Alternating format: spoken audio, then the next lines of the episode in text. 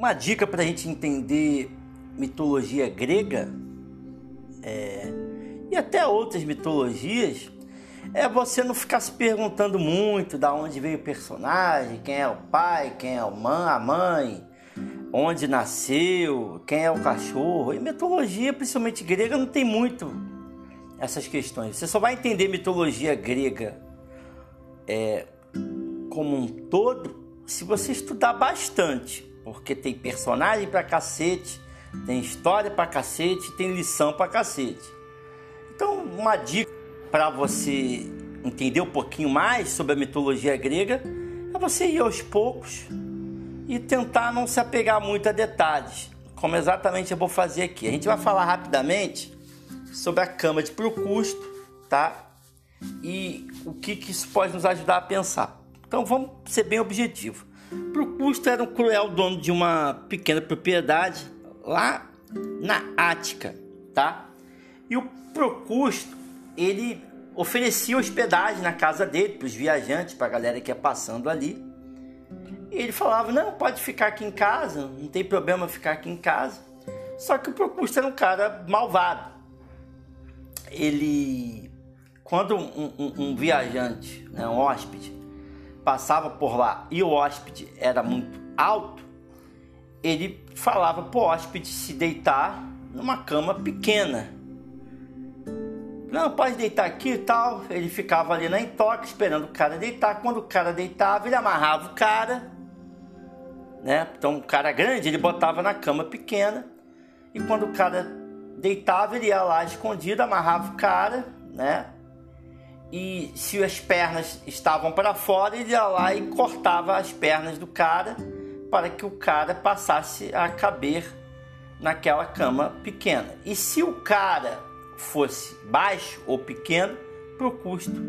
Esperava o cara deitar. Quando o cara pequeno ou baixo deitava numa cama é, pequena, perdão, um, numa cama grande, ele amarrava o cara, esticava os seus braços, esticava a, a perna né, até arrebentar, para que o cara ficasse ali perfeitamente na cama, né? Então o gigante numa cama pequena ele cortava os braços, decapitava, né, para caber e quando o cara era pequeno, ele esticava os braços da perna até os braços da perna saírem. Né? Então, Procúcio representa um cara que malvado. Até que um dia, é, o grande herói, né, o Teseu, ele deu uma passada por ali, né? E, e o Procusto ofereceu a hospedagem para Teseu, né? E o Teseu, que não era bobo, né? Depois você vai estudar a história do Teseu. Teseu também era um herói, é, como muitos outros da mitologia. Teseu fez para o custo pagar na mesma moeda. Teseu meteu lá o, o, o Teseu meteu o custo lá na cama, que ele entendeu que, que era uma cama menor, custo era maior, e Teseu foi lá e decapitou custo, ou seja, pagou na mesma moeda. O que essa historinha, né, essa, essa esse, esse, esse, esse conto mitológico faz a gente pensar? Ele faz a gente pensar muita coisa, mas para a gente ser bem sucinto aqui, a gente vai pensar só em algumas. A primeira coisa que Procusto representa é uma pessoa é uma espécie de pessoa alta, altamente narcísica, aquela pessoa que ela é tão dominada pelo ego, em que a tal ponto que ela sempre vai tentar fazer com que as pessoas, as circunstâncias e tudo que existe ao redor venham encaixar em suas vontades. Então, essa pessoa tem uma dificuldade de entender que as outras pessoas pensam diferente, têm vidas diferentes. Então elas sempre vão tentar, de uma maneira ou outra, se impor sobre essas pessoas para, para que elas caibam na sua cama. E no que elas puderem fazer, se elas forem poderosas, tiverem dinheiro, tiverem poder, elas vão querer fazer com que as circunstâncias caibam nas suas vontades. São pessoas que querem controlar o real o máximo possível. São pessoas que querem controlar outras pessoas no máximo possível, porque tudo gira em torno do seu eu e do seu ego. Esse é o primeiro ponto. Então, para o custo aqui, ele representa de certa forma uma pessoa narcísica, uma pessoa que acha que as outras pessoas estão a seu dispor, acham que as outras pessoas devem fazer exatamente o que elas querem da forma, perdão, as outras pessoas devem fazer o que ela quer, da forma que ela quer, do jeito que ela quer. Se tudo não acontece do jeito que ela quer, ela não serve. São pessoas verdadeiramente, se você for pesquisar o histórico do passado, extremamente mimadas. Foram mimadas por seu, seus pais, seu pai, sua mãe. Foram pessoas que receberam proteção demais. Foram pessoas que tiveram pouca percepção com o mundo real, no sentido de saber como é que ele existe. Então a pessoa acha que o mundo gira em torno do ego dela. Então, quando uma pessoa não faz aquilo que ela gosta, essa pessoa dá um show, dá um espetáculo, grita, ofende, xinga, fala alto, trata com, com grosseria, trata com falta de educação, quer sempre se impor sobre os outros. O que, que é isso? É uma pessoa que, em certa medida, foi sofreu afetações que que essas afetações fizeram que elas se tornassem esse tipo de pessoa. Foram pessoas, foram pessoas mimadas por seus pais, por suas mães, foram pessoas criadas dentro de uma bolinha. Então ela acha que o mundo vai girar dentro, ela acha que o mundo vai virar dentro da perspectiva dela. Então, quando ela está se relacionando com uma outra pessoa, por exemplo, não, eu quero que você passe a minha camisa dessa forma, mulher. Eu gosto que a minha camisa seja colocada dessa forma. Vá se lavar porque eu quero lhe usar, né? Eu quero que o meu almoço seja feito dessa forma, né? Ou é tudo tem que girar em torno de suas vontades. São pessoas narcísicas orgulhosas, prepotentes, que à luz da psicologia, à luz da psicanálise, a gente sabe que no fundo são pessoas fracas e são pessoas que fazem isso no intuito, na verdade, de se defender. Então, é, o que a Cama de Procusto nos ensina? Que essas pessoas querem colocar as outras pessoas dentro da sua cama e colocando as outras pessoas dentro da sua cama, elas querem partir essas pessoas. Essa é a síndrome de Procusto. E eu te faço uma pergunta: será que você não tem essa síndrome? Será que você não, não é controlador? Você às vezes você não entende que a outra pessoa não cabe na sua cama? Que a cama da pessoa é outra e você quer enfiar a pessoa dentro da sua cama muitas vezes? Você quer torturar a pessoa, quer decapitar a pessoa, quer cortar as pernas da pessoa. Aí você fica chorando. Ah, porque a vida não é assim, a vida não é assada. Você quer pegar a vida e quer cortar a vida também. Você quer que, que, que a vida caiba na sua caminha, porque você é pro custo. e um, um, um outro ponto interessante para a gente caminhar para o fim do nosso podcast é o seguinte: isso é muito importante. Como nós percebemos a realidade, né? Percebemos a realidade por intermédio dos nossos sentidos, né? Da audição, da visão, tato, né? Paladar, olfato. É assim, né? Então a nossa percepção da realidade ela depende dos nossos sentidos. Isso significa, em certa medida, veja, entender que se um dos nossos sentidos do corpo humano ele estiver prejudicado, a sua percepção do real vai ser alterada.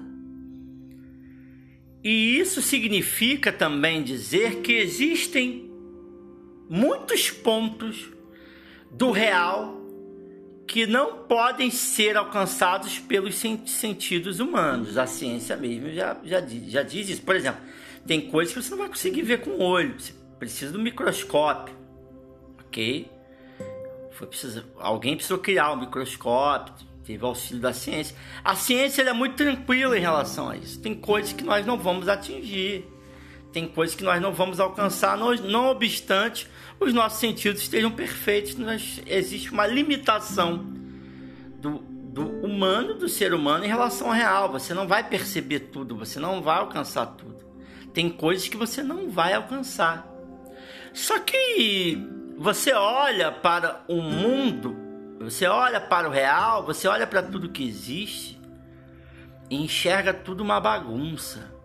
Tudo é uma zona, tudo é, é, é, é sem sentido. Falaram para você que, que, que Deus está no controle e você vê justamente o contrário. Você nem sabe se Deus existe, porque está tudo tão bagunçado, está tudo tão sem sentido que a última coisa que você vê é Deus. Então as pessoas falam uma coisa, você acaba enxergando outra completamente diferente. Completamente diferente. Você enxerga um mundo caótico, você enxerga um mundo injusto, você enxerga um mundo cheio de gente babaca, um mundo cheio de pedófilo, com, com estupro de crianças, com estupro de, de mulheres inocentes, é, é, com gente passando fome, com gente cada vez tendo é, poucas pessoas cada vez tendo mais dinheiro e uma grande maioria passando fome, não tendo o que comer.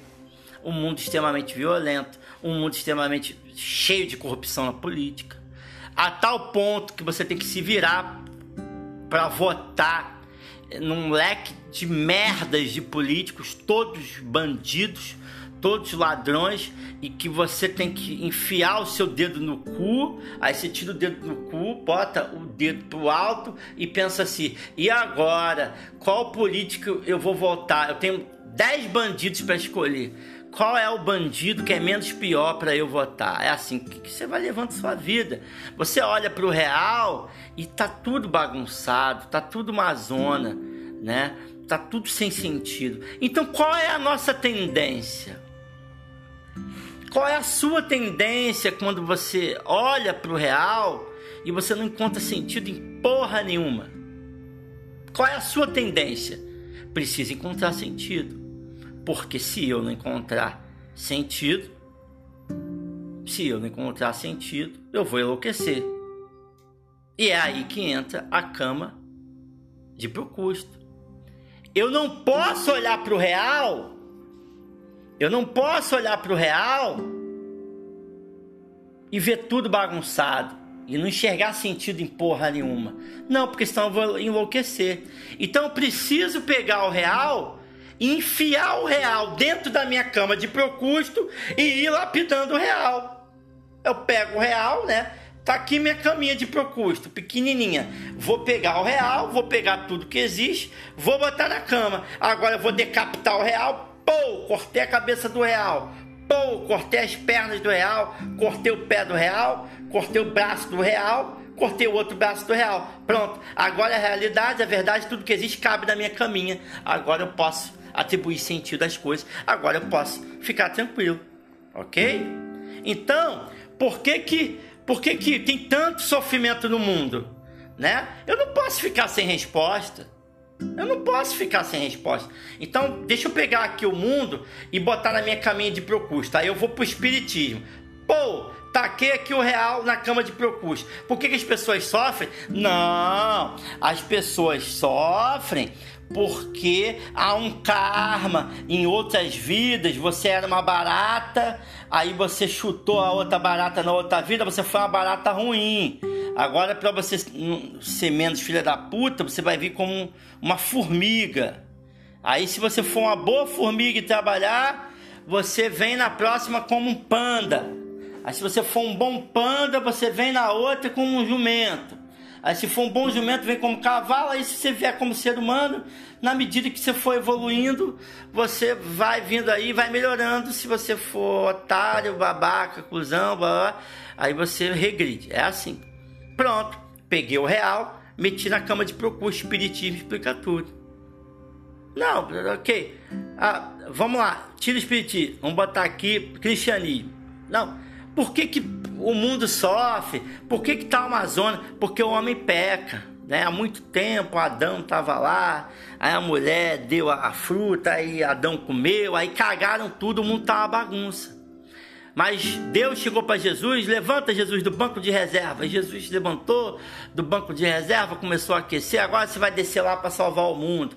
Aí Jesus vai, salva o mundo, né? E aí fala: ó, quem não me adorar, quem não me, entregar a vida para mim, eu vou mandar todo mundo pro inferno. Ou vem para cá, entrega a vida para mim, ou vai pro inferno. Pronto, cama de procusto.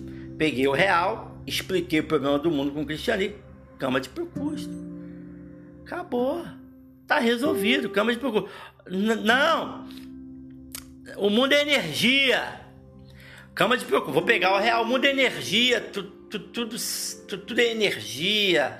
Física quântica, matemática, é, é, é, é meditação Ó, oh, se você a, a, tua vida tá ruim porque você você tá captando energia ruim, lei da atração. Pega aí o real, mete na cama de Procus. Pronto, meti na cama de Procus, cortei a cabeça, cortei o braço, ó. Muita energia. Sua vida tá ruim porque você não está entendendo aqui o, o, lance da energia, matemática, física quântica.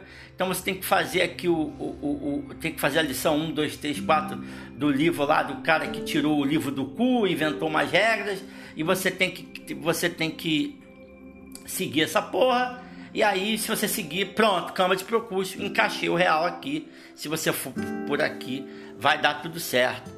Cama de procúcio, por que, que a vida tá uma merda? Ah, a vida tá uma merda porque você não estuda filosofia.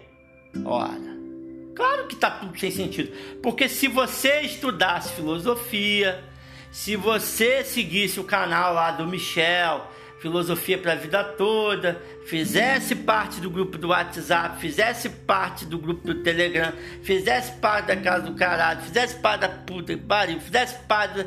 Aí as coisas iam ficar bem, mas não, você não estuda filosofia, entendeu? Porque quando você estuda filosofia, você entende o mundo. Cama de procusto. Você está dizendo que a realidade. É, é, você pega a realidade, enfia a realidade dentro da sua cama e a sua cama de procusto é a filosofia. Você pega o real e corta as pernas, corta a cabeça, corta os braços e resume a vida ali na filosofia. Pode fazer isso com umbanda, candomblé, pega lá o, o, o, o, despacho, oferece pro Exu Caveira, pra menininha da, da Sete Maria do Rio, da Casa do Caralho, e vai, e vai. Ateísmo, cama de procusto. Não existe Deus. Não existe Deus. O mundo é assim mesmo, é, é, é, é não tem Deus, né? O mundo pipocou do nada, acenderam um fósforo lá e pô, pipocou. E teve dinossauro, teve a porra toda. Cama de procúcio, você pegou a realidade, você não aceita não ficar sem respostas. Você não aceita não saber. Você não aceita porque é pequeno. Você não aceita que as suas percepções não vão alcançar muita coisa. Quem já estudou biologia sabe. Os médicos sabem muito bem disso. O nosso cérebro e tudo que tem no nosso corpo é limitadíssimo. A gente não alcança um monte de coisa. Mas não, eu vou botar aqui dentro do ateísmo aqui, vou botar o ateísmo aqui a cama de procusto aqui na cama aqui, ó, pá, resolve, ó, ó. Dinossauro, pipocou, Big Bang, papapá, papapá. Você não aceita não saber. Você não aceita não ter respostas. Você não aceita dizer não sei. Você tem que colocar o real na cama de procusto e colocando o real na cama de procusto, você vai cortar a cabeça, vai cortar a perna e vai amoldar o real ali. O que as igrejas evangélicas, por exemplo, é, é, fazem constantemente, né? A gente vive um período que o homossexualismo cresceu. Não vou dizer cresceu, né? Ele, ele se tornou público. Ele, ele, ele não cresceu, né? Sempre foi assim. Só que agora ele aparece. A gente vive um momento em que a mulher não é mais lá aquela submissazinha, né, ao homem, sim senhor, né, manda que eu obedeça. Agora a mulher, ela cada vez mais ela mostra quem ela é. O que, que a igreja tem que fazer? A igreja começa a pegar versículos da Bíblia claramente pela sua época. São versículos, digamos assim, absolutamente flagrantemente contra o homossexual e para enfiar a Bíblia nos tempos atuais, muitas igrejas hoje estão dizendo que não, que não é bem assim. Não é que o homossexual vai para o inferno, Deus perdoa todas as coisas, né? Agora tem a graça. Olha a adaptação da Bíblia agora. A adaptação, ah, a mulher agora pode ser pastora, né? A mulher como disse o apóstolo Paulo, não precisa mais ficar calada, né? Agora mudou e eu preciso adaptar a Bíblia que é lá de trás para agora, porque se eu não botar a Bíblia aqui na minha cama de propósito e não adaptar para hoje, ninguém mais vai dar o dízimo, não vai ter adepto da igreja, a igreja vai fechar, né? A igreja vai fechar, a igreja não vai mais é, existir. Então preciso pegar o real e amoldar o real da forma que me parece mais confortável. Eu preciso pegar o real e colocar na minha cama de procusto. Porque ou eu faço isso, ou eu vou enlouquecer. O Sartre não disse isso? O mundo não tem sentido. Então vá lá, atribua você um sentido ao mundo. O Nietzsche não falou lá na transvalorização dos valores? O que, que ele fala? A igreja veio aí com os valores, os valores da igreja deram errado, então eu é, vou criar os meus valores aqui. Segue quem quer. Aí ele cria super-homem, né? cria um monte de valores, vontade de potência e segue quem quer. Então, é, eu acho que eu fui muito claro na minha analogia em relação em como, em como aplicamos a cama de Procusto aplicamos a cama do Procusto e somos Procusto quando queremos que as pessoas e tudo que há ao redor se encaixem nas minhas vontades. E também eu ajo como Procusto quando eu não aceito o real como ele é e eu quero enfiar o real aqui na minha cama. Eu não aceito, como ensinou Nelson Rodrigues, a vida como ela é.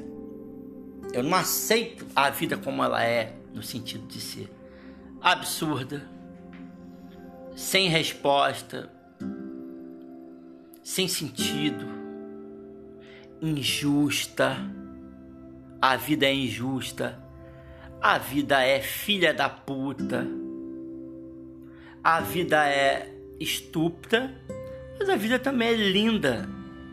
É linda, é maravilhosa, é encantadora, ela é estimulante às vezes ela não é. E todo esse complexo de coisas boas e coisas ruins que fazem a vida ser a vida. A vida é o que é e ponto final.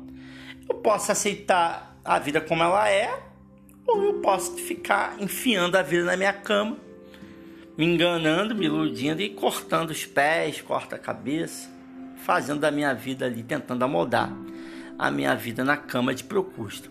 Tem gente que acha que a filosofia vai resolver a sua vida, que a religião vai resolver a sua vida, né? Que alguém vai encontrar alguém, alguém vai resolver a sua vida. A única pessoa que pode resolver a sua vida é você mesmo se você quiser. O problema da vida é que se você não lutar igual um filho de uma puta, como se você tivesse numa guerra, você tem que lutar para você permanecer vivo até o final.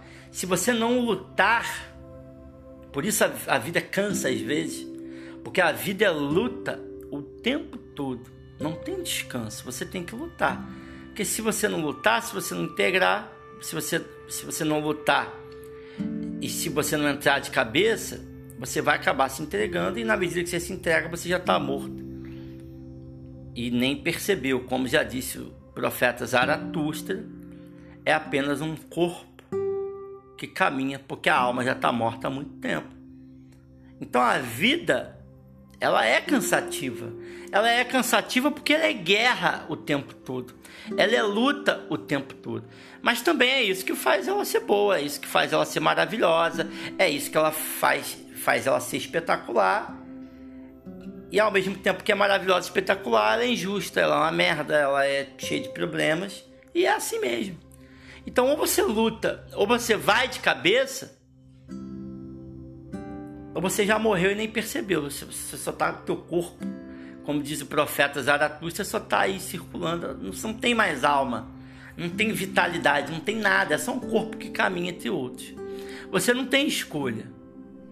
Então, é, o objetivo do podcast é fazer você pensar. Ah, Michel, acho que isso não serve para mim, ok. Deleta. Ah, eu acho que isso que você passou aí serve alguma coisa. Legal, pega. Pega que é teu. Ah, achei que tudo bateu perfeitamente. Pega que é teu. É isso. Agora, o que é preciso para a nossa vida seguir não é filosofia, não é religião, não é ciência. É vontade, é querer.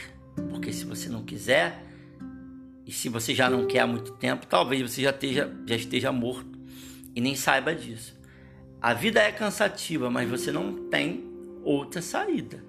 É lutar ou lutar, é vencer ou vencer. Do contrário, você já morreu e, e nem sabe. Então, talvez uma forma de levar, talvez uma forma de levar a vida mais leve seja você parar de querer enfiar o real na sua cama de procusto e, e aceitar a vida na verdade que ela se apresenta para você. Aceitar que a vida é sem respostas, que a vida é sem sentido e que a vida é luta, a vida é ação, a vida é movimento, né? Não adianta você ficar, ah, eu tô com medo, ah, eu tô ansioso, ah, eu tenho que tomar um remédio. Não adianta. É movimento, ação e luta. Senão você vai. Você vai. Você já morreu e nem viu a vida como ela é. A vida sem ficar fazendo uso da cama de procusto ou, se isso não for possível, usar a cama de procusto o mínimo possível, na medida das suas possibilidades, aceitar a vida do jeito que ela é. Tá bom? Um abraço, valeu, tamo junto.